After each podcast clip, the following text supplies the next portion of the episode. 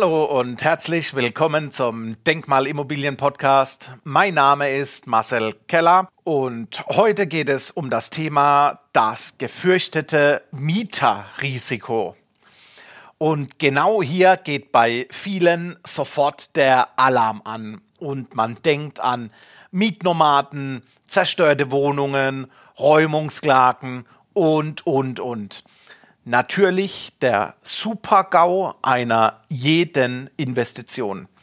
Doch warum ist gerade das Thema Mieterrisiko bei uns in den Köpfen so präsent? Es liegt zum Großteil an den Medien, wie so oft. Es besteht die Möglichkeit, über Google die Risiken einer Immobilieninvestition zu definieren. Wir haben Zeitungen und vor allem wir haben das TV. Und fürs Fernsehen gibt es nichts Schöneres, wie der Mietnomade zerstört eine Wohnung. Es gibt Räumungsklagen, die kosten Geld. Und genau auf diese Art und Weise nimmt man den Menschen das Interesse an Immobilieninvestitionen. Fakt ist, das Mieterrisiko lässt sich bei der Immobilie als reine Kapitalanlage definitiv nicht ausschließen. Ein Mieterrisiko ist nicht auszuschließen, sondern lediglich zu definieren, zu analysieren und dadurch anhand von Zahlen zu kalkulieren. Wichtig ist hier, dass wir immer stringent an die Mieterprüfung drangehen und möglichst viele Daten und Fakten uns über den aktuellen Mietinteressent einholen. Und witzigerweise gibt es hierzu eine Studie, die besagt, dass 98 Prozent der Mietnomaden, der Räumungsklagen daraus entstehen, wenn ein Eigentümer die Immobilie auf eigene Faust an den Markt gibt, sprich auf eigene Faust vermietet. Dann wird oftmals aus Emotionsgründen nicht bis ins tiefste Detail vorgedrungen, sondern ich hole mir lediglich die klassischen Daten von unserem Mietinteressenten ein. Und das sind letztendlich Name, Vorname, Geburtsdatum, Anschrift, Telefonnummer, E-Mail-Adresse. Und wenn ich etwas frecher bin, lasse ich mir noch den Personalausweis geben und mir zumindest mal über eine Gehaltsabrechnung bescheinigen, dass mein Mietinteressent auch monatlich Geld verdient, um mir die Miete bezahlen zu können. Wenn wir tiefer eindringen und sagen, wenn du Interesse hast, dann liefere mal mehr Zahlen, Daten und Fakten. Wir wollen von dir oder du forderst an der Stelle den Arbeitsvertrag ein, du forderst die Nachweise vom Einkommen über eine längere Frist ein, Du holst dir eine Erlaubnis, um beim Vorvermieter anzurufen und zu fragen, wie war denn das Mietverhalten? Und an der Stelle können wir mal einen kurzen Ausflug machen Richtung Anfang April 2020.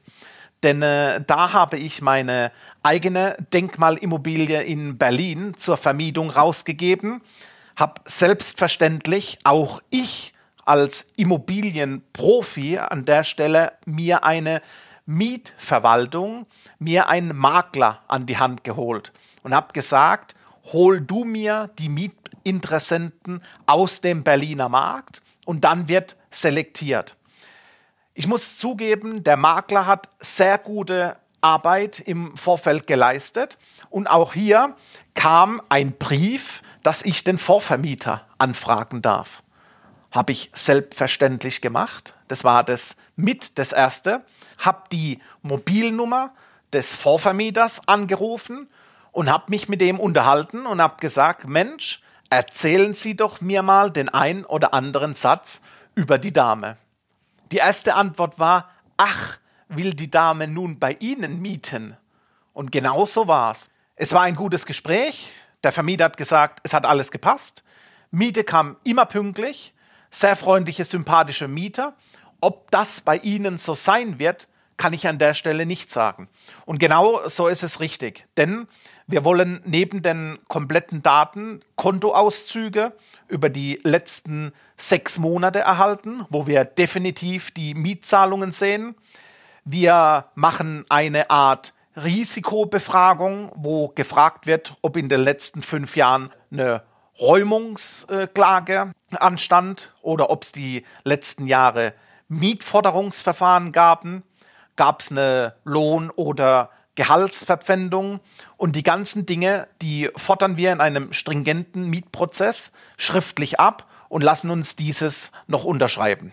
Hast du die kompletten Daten über deine professionelle Maklerin erhalten, dann könnte man noch als finales Highlight, auch so habe es ich gemacht äh, in Berlin, habe ich mir zusätzlich zur bereits vorliegenden Schufa-Erklärung die Griff-Bürgel-Abfrage nochmal liefern lassen. Die Maklerin sagte mir an der Stelle, es liegt die Schufa vor, das reicht doch. Und genau hier drücken Sie nochmal auf den Knopf und lassen sich das liefern, wo es wehtun könnte. Denn Sie wollen ein Griffbürgel-Mietzertifikat erhalten. Und hier sind alle Zahlen drin. Hier wird ein Zahlungsausfallrisiko nochmal dargestellt. Und wenn wir diese ganze Hausaufgaben machen, dann können wir gutes Gewissen sagen, mehr geht nicht. Natürlich kannst du auch alles selbst machen. Bei mir im Beratungsprozess, im Investitionsprozess ist es ein Teil von vieler, dass automatisch mit professionellen Mietverwaltungen, Objektverwaltungen und professionellen Maklern gearbeitet wird. Möchtest du trotzdem den kompletten Prozess selbst abbilden? Hast du nun die eine oder andere Idee, die eine oder andere Info, an die man gerne denken darf? Bei mir im Prozess ist es automatisch mit inbegriffen, sprich inkludiert und Schutz wird genau an der Stelle großgeschrieben. Ich wünsche dir immer sichere, solvente Mieter ich freue mich, wenn dir die Podcast-Folge gefallen hat. Lass mir gerne eine Bewertung da. Leite doch die Podcast-Folge an einen deiner Freunde und Bekannte aus deinem Netzwerk weiter. Und wenn du mit mir in Kontakt kommen willst, bist du hierzu eingeladen. Meine Kontaktdaten findest du unten in den Show Notes.